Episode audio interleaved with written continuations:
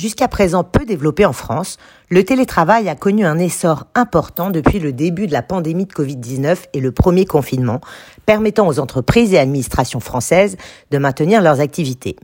Le développement du télétravail a conduit à la multiplication de réunions professionnelles en distanciel et donc à une utilisation accrue des caméras vidéo.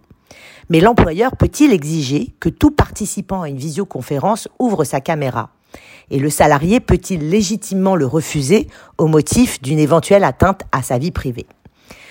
L'article 8 de la Convention européenne des droits de l'homme et des libertés fondamentales énonce que toute personne a droit au respect de sa vie privée et familiale de son domicile.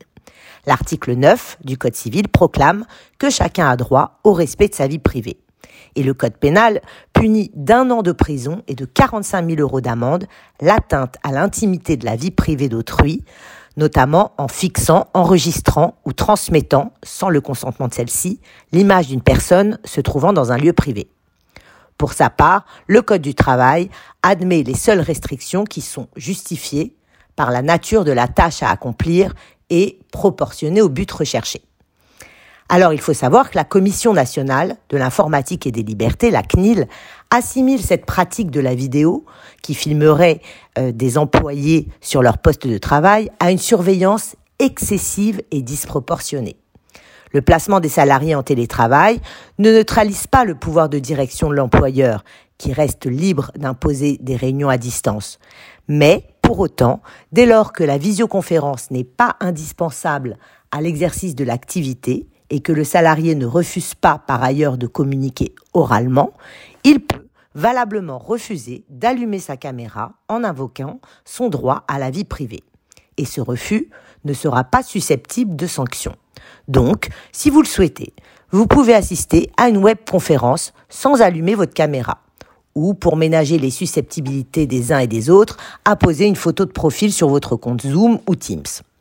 Vous avez sans doute de bonnes raisons, question d'intimité, d'image de soi, etc., de vouloir couper votre caméra lors de ces visioconférences. Mais pour convaincre votre employeur du bien fondé de votre démarche, arguez plutôt du fait que vous serez d'autant plus concerné sur les messages et les documents partagés que vous ne seriez pas distrait par les vidéos. En réalité, seul celui qui parle et présente un document a besoin d'être visible des autres. Donc oui, vous êtes tout à fait légitime à couper votre caméra durant une visio professionnelle. Même si l'image participe à la convivialité de la réunion, dans la plupart des situations, le micro suffit pour participer, échanger lors d'une réunion. Et le salarié est donc en droit de refuser l'activation de sa caméra et ainsi s'opposer à la diffusion de son image en mettant en avant les raisons tenant à sa situation particulière.